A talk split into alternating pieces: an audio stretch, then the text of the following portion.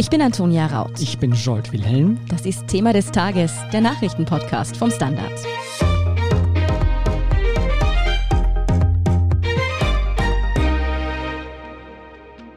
Wenn ich daran denke, wie gern ich früher essen gegangen bin oder verreist bin mit der Familie, da muss ich sagen, werde ich fast ein bisschen nostalgisch. Aber nicht nur mir geht's so, sondern auch allen Österreichern und ja, fast der ganzen Welt geht es so. Wir alle sind zu Stubenhockern geworden in dieser Corona-Pandemie. Mm, und das schlägt uns nicht nur ordentlich auf die Stimmung, sondern auch bei der Wirtschaft ziemlich zu Buche. Klar ist, seit Corona steckt Österreich in einer Wirtschaftskrise. Um daran so bald wie möglich wieder was zu ändern, auch wenn wir vermutlich noch ein bisschen abwarten müssen, bis wir wieder ins normale Leben zurück können, hat sich die Regierung jetzt daran gemacht, einen Comeback-Plan zu schmieden. Und was alles in diesem Comeback-Plan beinhaltet ist und ob der wirklich so sinnvoll ist, wie die Regierung es behauptet, darüber sprechen wir mit Andras Segetvari vom Standard. Andrasch, dieser Comeback-Plan soll der österreichischen Wirtschaft unter die Arme greifen. Bevor wir auf die konkreten Maßnahmen eingehen, wie hart hat denn die Corona-Krise Österreichs Wirtschaft getroffen? Wie viele Menschen haben ihre Jobs verloren? Wie groß sind die Umsatzeinbrüche tatsächlich ausgefallen? Nee, das kann man unterschiedlich betrachten. Nicht? Man kann einerseits sagen, es ist circa im vergangenen Jahr die Wirtschaftsleistung um etwa sieben Prozent, ein bisschen weniger eingebrochen. Jetzt kann man sagen, das ist gar nicht so dramatisch. Damit hat Österreich vielleicht drei, vier Jahre am Wachstum verloren. Da wären wir am Niveau von 2015 und da waren wir ja auch nicht alle arm. Das ist natürlich eine Betrachtungsweise, die zulässig ist. Also es hat sehr hart getroffen, aber es ist nicht der Weltuntergang. Aber andererseits, wenn man sich zum Beispiel die Arbeitslosenzahlen ansieht, dann sind heute doch über 100.000 Menschen mehr arbeitslos als noch 2019. Wir haben fast 180.000 Langzeitbeschäftigungslose. Das ist ein Plus von 30 oder 40 Prozent. Es gibt um die 400.000 Menschen in Kurzarbeit. Die sind jetzt nicht alle arbeitslos, aber die muss man erst wieder in richtige Beschäftigung unter Anführungszeichen zurückbringen.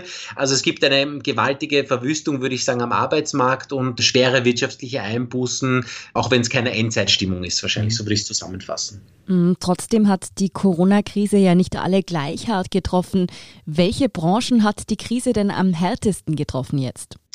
Also bei den Branchen, ich glaube, es sind da zwei Sachen wichtig zu sagen. Das eine ist, bei den Branchen ist es eh das, was bekannt und immer wieder diskutiert wird, wie zum Beispiel Tourismus und Gastronomie, natürlich die Event- und Kulturbranche stark betroffen. Es gibt auch andere Bereiche der Wirtschaft, die inzwischen überhaupt nicht mehr betroffen sind, zum Beispiel die Industrie interessanterweise, die hat ihr Vor-Krisenniveau an Produktion eigentlich wieder erreicht, Schrägstrich übertroffen. Auch die Beschäftigung ist fast wieder dort, was vor der Krise war. Also die Industrie steckt in überhaupt keiner Krise mehr. Und dann würde ich noch sagen, dass es, glaube ich, sehr wichtig ist, nicht nur von Branchen zu sprechen, sondern auch bei den Arbeitnehmern gibt es unterschiedliche Betroffenheiten. Also so wie wir hier sind, zum Beispiel Journalisten, Angestellte, hat die Krise netto kaum betroffen. Fast alle Jobs, die aber verloren gegangen sind, waren Arbeiter und Arbeiterinnen. Also auch da unter den Beschäftigten gibt es ganz unterschiedliche Betroffenheiten. Mhm. Dann gehen wir jetzt zu diesem Comeback-Plan der Regierung. Wie soll der denn Österreichs Wirtschaft wieder auf Vordermann bringen? Naja, also es gibt vielleicht so, ich würde so in drei Bereiche einteilen. Es gibt was Konkretes, was man schon weiß oder was bekannt gegeben wurde. Das war zum Beispiel die Anhebung der Investitionsprämie. Also da werden Unternehmen unterschiedlich hoch gefördert für Investitionen. Die wurde von drei auf fünf Milliarden Euro aufgestockt. Das ist recht viel Geld. Dann würde ich sagen, es gibt einen zweiten Bereich, wo es Ankündigungen gibt. Das ist zum Beispiel, es soll für Langzeit Arbeitslose, für Langzeitbeschäftigungslose soll es ein Programm geben, da sollen 50.000 Menschen in Jobs gebracht werden bis Ende des kommenden Jahres. Das würde ich so als halb konkret bezeichnen, weil es gibt zwar eine Zahl, aber noch keine Geldmittel, also noch steht nicht fest, wer genau, wie viel dafür bezahlen wird, auch nicht wie genau das umgesetzt wird.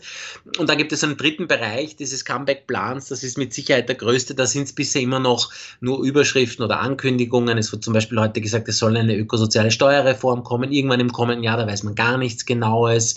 Es ist der Investitionsplan mit der EU im Gespräch, aber auch da gibt es noch sozusagen Adjustierungsbedarf, auch da fehlt noch viel. Also der größte Teil des Planes ist eher sehr nebulös, mhm. würde ich noch sagen. Aber Andras, sind die Hilfen denn genau genug auf jene ausgerichtet, die auch wirklich unter der Krise gelitten haben? Man kann darüber diskutieren, nicht? Die Investitionsprämie, die Regierung sagt halt damit, sie kurbelt damit Investitionen an, damit werden Arbeitsplätze geschaffen und das hilft der Wirtschaft. Das ist sozusagen das Argument. Das Gegenargument oder das kritische Argument wäre, in Österreich investieren Unternehmen zum Beispiel über 40 Milliarden Euro jedes Jahr so oder so in einem gesunden Jahr. Sprich, sehr viele Unternehmen holen sich jetzt einfach einen Zuschuss für Investitionen, die sie ohnehin getätigt haben und es fördert die Wirtschaft gar nicht besonders. Und das ist bei vielen dieser Hilfen so eine Diskussionsfrage. Helfen sie jetzt wirklich beim Aufschwung oder sind es nur wie Mitnahmeeffekte, wie das Expertinnen und, und Experten sagen? Was sicher ist, das weiß man aus vielen Studien, dass Hilfen vor allem dann stark wirken, wenn die Menschen auch stark konsumieren. Das wären zum Beispiel Arbeitslose, denen man mehr Geld gibt, wo jeder Cent zusätzlich meist irgendwo wieder im Konsum landet. Und das passiert zum Beispiel derzeit gar nicht. Es sind ja trotzdem auch bis jetzt schon enorme Summen in die Wirtschaftshilfen in der Corona-Krise geflossen. Hat das denn bisher nichts gebracht oder warum braucht es jetzt noch einmal so ein großes Hilfspaket? Also sind enorme Summen in die Hilfen geflossen, das ist sicher richtig. 34 Milliarden, da gibt es Haftungen natürlich, Kurzarbeitsgeld und, und, und. Ich glaube, zwei Dinge. Das eine ist, es ist so ein, man sagt in der Wirtschaft oft, so viele kleine Flüsse machen einen quasi einen großen Strom. Das heißt, man versucht jetzt, wo die Wirtschaft vielleicht in Gang kommt, wenn man, das wäre vielleicht eine Überlegung, wenn man noch einen Beitrag leistet, dass dieses in Gang kommen wirklich auch Fahrt aufnimmt, dann schafft man es, die Wirtschaft stark zu beleben und auch den Arbeitsmarkt. Das ist sicher so eine Überlegung, die dahinter spielt. Wenn man zu stark oder zu schnell die Förderung und Hilfen abwirkt, dann kann es sein, dass, weil ja noch viele Probleme wirtschaftliche, darauf kommen noch zu sprechen, vor uns liegen, dann gelingt sozusagen dieser wirtschaftliche Aufschwung nicht stark. Und was die Hilfen betrifft und ihre genaue Wirksamkeit, auch da ist Österreich fast wie eine Art Blackbox, weil es eigentlich wenig konkrete Zahlen und Fakten dazu gibt, was diese Hilfen wirklich gebracht haben, hat der Finanzminister einmal gesagt, da müsste man eine Rechnung anstellen, wie wäre es ohne diese Hilfen, wie hätte die Wirtschaft ausgesehen. Und das gibt es nicht. Da hat der Finanzminister Blümel einmal gesagt auf eine Frage vom Standard, da würde er auch gerne eine Rechnung dazu kennen. Also das ist schon bezeichnend. Mhm. Du hast gesagt, vieles von diesen Maßnahmen ist noch nicht bekannt, nicht genau definiert, vieles ist nebulös. Was ist denn das konkrete Ziel der Regierung? Gibt es eine Zahl, an der man dieses Ziel festmacht? Gibt es ein Wirtschaftswachstum, das man erreichen möchte? Nein, das sagt sie nicht. Es gibt zum Beispiel das Ziel, das sie ausgegeben hat. Sie möchte 500.000 Menschen wieder in Beschäftigung bringen. Und das ist aber gemeint mit allen Personen in Kurzarbeit plus Arbeitslose. Da wäre man etwa am Stand von vor der Krise. Aber so in welcher Zeit oder in welchem Zeitraum das passieren kann, ist gar nicht so klar. Und eine Wirtschaftszahl oder Wachstumszahl gibt es jetzt so konkret auch nicht. Wäre wahrscheinlich auch schwierig unter den derzeitigen Umständen auszugeben. Mhm. Jetzt eine etwas provokante Frage. Braucht es denn alle diese Hilfen wirklich? Ich meine, es gibt ja durchaus Branchen, in denen der Konsum, den du vorher angesprochen hast, ja ohnehin sehr bald nach der Krise wieder von selbst in Gang kommen dürfte, oder? Stichwort Tourismus, Reisen. Also ich glaube, was die Regierung sich vorhalten lassen muss, ist, dass sicherlich diese Hilfen weiterhin mit so einer Art Gießkannenprinzip ausgeschüttet werden. Also eben Investitionsprämie, wir haben ja gerade gesagt, die Industrie steckt in überhaupt keiner Krise. Da kann man sich schon fragen, warum bekommen auch Branchen und Betriebe diese Förderung, die es eigentlich gar nicht brauchen, denen es mhm. eigentlich sehr gut oder exzellent geht. Auch die Kurzarbeit hat natürlich so einen Anreiz zu sagen, wenn man vielleicht Auftragsschwankungen hat, insgesamt geht es dem Betrieb gut, aber da schwankt jetzt ein bisschen die Aufträge, da kann ich meine Mitarbeiter für ein paar Wochen Kurzarbeit Kurzarbeit parken. Auch das hat so einen negativen Anreiz. Auch viele der Bonuszahlungen, die es gibt, die es auch dann gibt, wenn Betriebe letztendlich wieder aufsperren und die daran geknüpft sind an bestimmte Umsatzverluste, auch die haben eher so einen Anreiz, dass ein Unternehmer sich schon denken kann, naja, wenn ich sowieso nicht so gutes Geschäft mache wie im vergangenen Jahr, vielleicht ist es für mich am Ende des Tages noch lukrativer, wenn ich ein bisschen weniger mache. Man hat das ja in Vorarlberg gesehen, wo am Anfang zumindest sehr viele Gastronomiebetriebe gar nicht aufgesperrt haben. Und manche zumindest werden da wahrscheinlich schon kalkuliert haben, ob es eben nicht günstiger ist, für sie einfach zuzulassen. Mhm. Ja, nicht nur dieses Gießkannenprinzip wird kritisiert, sondern auch, dass ja diese Gelder manchen Betrieben zugeführt werden, die ohnehin schon vor der Krise sehr gebeutelt waren und die jetzt sozusagen künstlich am Leben gehalten werden. Was ist denn dem zu entgegnen oder ist diese Kritik tatsächlich berechtigt? Nein, die Kritik ist sicher berechtigt. Also es gibt diese Zahl, dass im vergangenen Jahr gab es in Österreich 40 Prozent weniger Insolvenzen als 2019.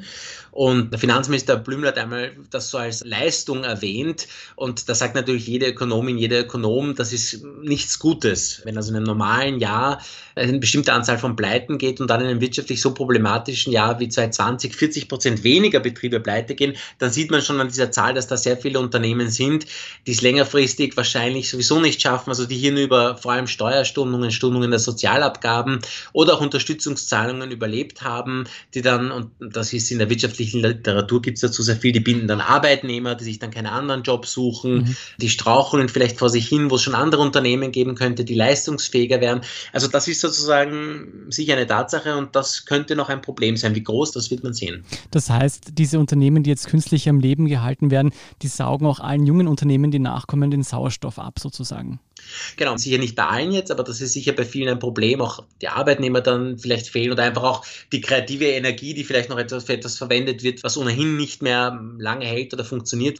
Man muss ja dann auch in irgendeiner Form zu einem Ausgleich mit Gläubigern finden. Also eine Betriebeinstellung ist ja für niemanden sehr lustig, ist zeitaufwendig, ist ressourcenaufwendig und je länger man das dort, wo es keinen Sinn mehr macht, hinausschleppt, ist die Wahrscheinlichkeit hoch, dass das auch einen bestimmten volkswirtschaftlichen Schaden insgesamt auslösen wird. Genau, das wäre jetzt meine nächste Frage gewesen, um das von den einzelnen Unternehmen wirklich auf die gesamte Wirtschaftssituation Österreichs zu beziehen.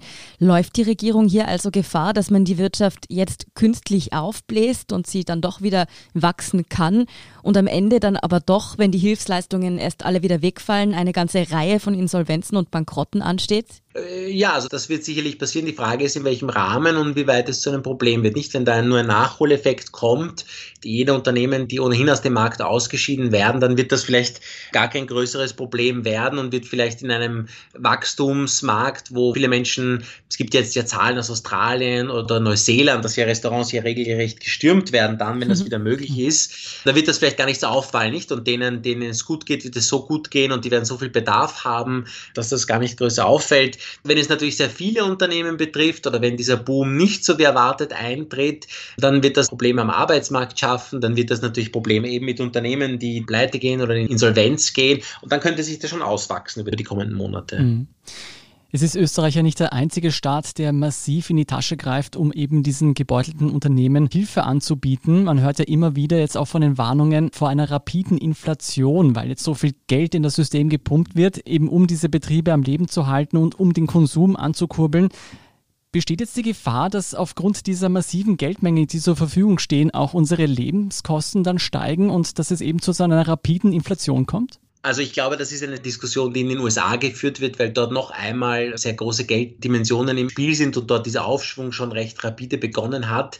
Eine Inflation, man sagt immer ein Preisanstieg von zwei Prozent ist etwas, was ja gewünscht ist, was ja ein Ziel der Europäischen Zentralbank ist auch drei oder vier Prozent wären jetzt kein wahnsinniges Problem, wahrscheinlich für niemanden für eine vorübergehende Weile. Also Anzeichen dafür, dass da jetzt ein Inflationsturbo in Gang kommt und diese Inflation dann sich selbst ernährend immer weiter steigt, die sehe ich dafür nicht, denn da gibt es im Hintergrund sehr viele langfristige Tendenzen, die dafür sorgen, dass einfach die Inflation so niedrig ist und die dürften sich auch nicht groß verändert haben jetzt noch. Mhm. Aber was sagen denn die Kritiker dieses Comeback-Plans? Wo würde dieses Geld, das die Regierung jetzt so großzügig in die Wirtschaft pumpt, vielleicht dringender benötigt? Stichwort Gesundheitswesen. Über die Geldmittel und die Verwendung, da könnte man viel diskutieren. Nicht? Zum Beispiel ist immer wieder im Gespräch gewesen, eine Senkung der Lohnnebenkosten, um Jobs zu schaffen. Jetzt wird diese Investitionsprämie aufgestockt. Wir haben darüber geredet, dass viele Unternehmer also sich vielleicht da etwas fördern lassen, was sie ohnehin investiert hätten. Da hätte man vielleicht diese zwei Milliarden zusätzlich zum Beispiel für bestimmte Lohnnebenkostensenkung verwenden können, hätte man es auch für zusätzliche Investitionen im Klimabereich nehmen können. Auch die Langzeitarbeitslosen sind so eine Geschichte. Da gibt es jetzt diese Ankündigung, immer noch sehr vage. Auch da hätte es Möglichkeiten gegeben, zum Beispiel über stärkere öffentliche Förderprogramme zu investieren und damit vielleicht diese Jobmarktkrise etwas zurückzudrängen das andere große, wo es gar nicht so um Geld geht, sondern eher einen Umbau des Systems, was ja die Koalition sehr vor sich herschiebt, ist ja eine ökosoziale Steuerreform. Mhm. Auch die ist ja jetzt verknüpft mit Corona. Auch da sagt die Regierung, das soll irgendwo Teil eines Comeback-Plans sein, also eine CO2-Bepreisung und die Einnahmen von diesem Geld, aber die man in irgendeiner Form wieder umverteilt, sei es an die Haushalte, sei es an die Wirtschaft wovon man sich auch einen wirtschaftlichen Impuls erwartet. Da ist zum Beispiel noch gar nichts passiert. Also da hat es heute geheißen, die Klimaministerin hat gesagt, wir werden da vorangehen, aber auch da gibt es bisher eigentlich nur Ankündigungen. 2022 sagt man, soll da irgendwas kommen, aber das ist völlig ungewiss, ob es da auch wirklich eine Einigung gibt. Andras, du hast vorher gesagt, dass es vor allem darum geht, auch den Konsum wieder anzukurbeln. Jetzt provokant gefragt, wäre es dann nicht besser, das Geld vielleicht direkt an die Menschen weiterzugeben und nicht an die Unternehmen, beispielsweise indem man Leuten in Gesundheitsberufen oder in sogenannten systemrelevanten Jobs, die jetzt während der Krise echt Übermenschliches geleistet haben, denen einfach Boni auszuzahlen oder Zusatzgehälter. Also ihr könnt mir gerne Geld schicken, wenn ihr wollt. Das, da freut sich wahrscheinlich jeder von uns. Das ist sicher eine berechtigte Frage. Ich meine, ich persönlich, das ist nur meine Meinung, bin ein sehr großer Anhänger davon, dass Arbeitgeber und Arbeitnehmer sich separat die Lohnbedingungen aushandeln sollten, dass es halt zum Beispiel an dem Fall an der Gewerkschaft liegt, dafür zu sorgen, dass Pflegerinnen und Pfleger mehr verdienen und da der Staat möglichst wenig eingreifen soll. Ich meine, gerade bei Pflegerinnen trifft es nicht ganz zu, weil der Staat einen großen Teil dieser Pflegerin selbst beschäftigt und da ist es sicher so, dass das einfach Berufe sind, das sieht man ja auch am Mangel der Beschäftigten, die es da gibt, dass da zu wenig bezahlt wird, auch gerade in Ausbildungsverhältnissen. Man versucht jetzt beim AMS mehr Leute zu motivieren, Pflegeberufe zu erlernen, geht aber relativ schwierig voran, weil es eben recht wenig finanzielle Mittel insgesamt gibt.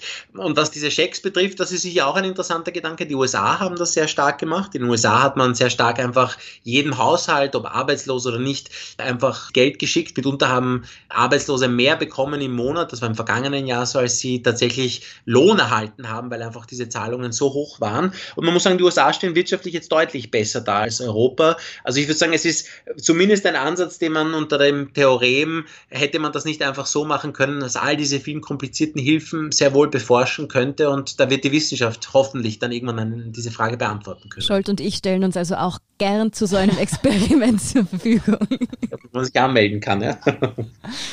Ja, dann würde ich sagen, sind wir gespannt, was 2022 auf uns zukommt, ob dieser Comeback-Plan auch noch eine ja, individuelle Komponente und vor allem auch eine grüne Komponente beinhalten wird. Vielen Dank, Andras Sigetvari, für diese erste Einschätzung. Ja, sehr gerne, bis zum nächsten Mal. Wir sind gleich zurück. Guten Tag, mein Name ist Oskar Bonner. Wenn man in stürmischen Zeiten ein wenig ins Wanken gerät, den eigenen Weg aus den Augen und die Orientierung verliert, dann ist es sehr hilfreich, wenn man etwas hat, woran man sich anhalten kann. Der Standard, der Haltung gewidmet. Jetzt gratis testen auf Abo der Standard AT. Und hier ist, was Sie heute sonst noch wissen müssen. Erstens, ein Erdbeben mit Epizentrum in Neunkirchen hat heute etwa eine Stunde nach Mitternacht so manchen Österreicher aus dem Schlaf gerissen. Die Erschütterungen waren bis nach Wien, Hollerbrunn, ins Burgenland und nach Salzburg zu spüren wieder ein Erdbeben, das ich verpasst habe. Das mhm. Beben erreichte tatsächlich eine Stärke von 4,4 auf der Richterskala. Die Zentralanstalt für Meteorologie und Geodynamik verzeichnet leichtere Schäden. Es ist bereits das dritte verhältnismäßig heftigere Beben innerhalb weniger Wochen. Zweitens, der Streit um den Kanzlerkandidaten der deutschen Unionsparteien CDU und CSU ist geklärt. Der bayerische Ministerpräsident Markus Söder hat sich zurückgezogen, nachdem sich der CDU-Parteivorstand für seinen Chef Armin Laschet entschieden hat. Laschet wird damit im September für die Union als Kanzlerkandidat und Nachfolger von Angela Merkel antreten und das, obwohl Söder in Umfragen deutlich mehr Wähler auf seiner Seite hatte. Drittens, die Europäische Arzneimittelbehörde EMA gibt Dienstagabend ihre Entscheidung zum Corona-Impfstoff von Johnson Johnson bekannt. Dieser war ja vom Hersteller vorerst nicht nach Europa geliefert worden, da in sehr seltenen Fällen Blutgerinnsel als mögliche Nebenwirkung aufgetreten waren. Da die Fälle aber äußerst selten waren, gehen die Experten davon aus, dass die EMA weiterhin den Einsatz des Vakzins empfehlen wird. So war sie bereits beim Impfstoff von AstraZeneca vorgegangen, bei dem es ja auch zu seltenen Fällen von Thrombosen als Nebenwirkungen gekommen war. Und viertens, die skandalträchtigen Pinky Gloves sind Geschichte. Die von zwei Männern entwickelten Menstruationshandschuhe hatten im Internet und auf sozialen Medien ja einen Shitstorm geerntet, nachdem die Erfinder die Pinky Gloves in der Investitionssendung Die Höhle des Löwen präsentiert hatten. Ja, jetzt werden die Handschuhe aber vom Markt genommen. Die Idee sei nicht durchgedacht gewesen und sie hätten sogar Morddrohungen bekommen, schreiben die beiden Erfinder in einem Statement. Und fünftens noch eine gute Nachricht für alle Menschen mit Beziehungsproblemen und Liebessorgen. Heute ist die neue Folge unseres Schwester-Podcast Beziehungsweise erschienen. Antonia, sag mal, worum geht es diese Woche? Ja, diese Woche geht es um das Thema Jugendsexualität, weil ich weiß nicht, wie es unseren Hörerinnen und Hörern geht, aber mein Kollege Kevin Recher und ich, wir haben in der Schule nicht unbedingt die beste Aufklärung abbekommen. Drum hat uns mal interessiert, wie sieht es eigentlich heute aus? Wie kann Jugend besser mit Sexualität in Kontakt gebracht werden. Und da haben wir mit einem Sexualpädagogen über alles von erstem Mal bis hin zu wann haben Jugendliche heute Sex und sind Pornos eigentlich gut oder schlecht beim sexuellen Erwachsenwerden gesprochen. Also all die großen Fragen, die sich Jugendliche stellen. Wer interessiert ist und wer da reinhören möchte, der findet beziehungsweise bei Apple Podcasts, Spotify und überall, wo es Podcasts gibt. Ja, mehr zum Thema Sex, Beziehungen, Familie und natürlich die aktuellsten Informationen zum weiteren Weltgeschehen, die finden Sie wie immer auf derstandard.at. Um keine Folge von Thema des Tages zu verpassen, abonnieren Sie uns bei Apple Podcasts oder Spotify. Unterstützen können Sie uns mit einer 5-Sterne-Bewertung und vor allem indem Sie für den Standard zahlen. Alle Infos dazu finden Sie auf abo.derstandard.at. Und wenn Ihnen unsere Arbeit gefällt, schreiben Sie uns gerne eine nette Rezension. Verbesserungsvorschläge und Themenideen schicken Sie uns am besten an podcast.derstandard.at. Danke für Ihre Unterstützung. Ich bin Scholt Wilhelm. Ich bin Antonia Raut. Baba und bis zum nächsten Mal.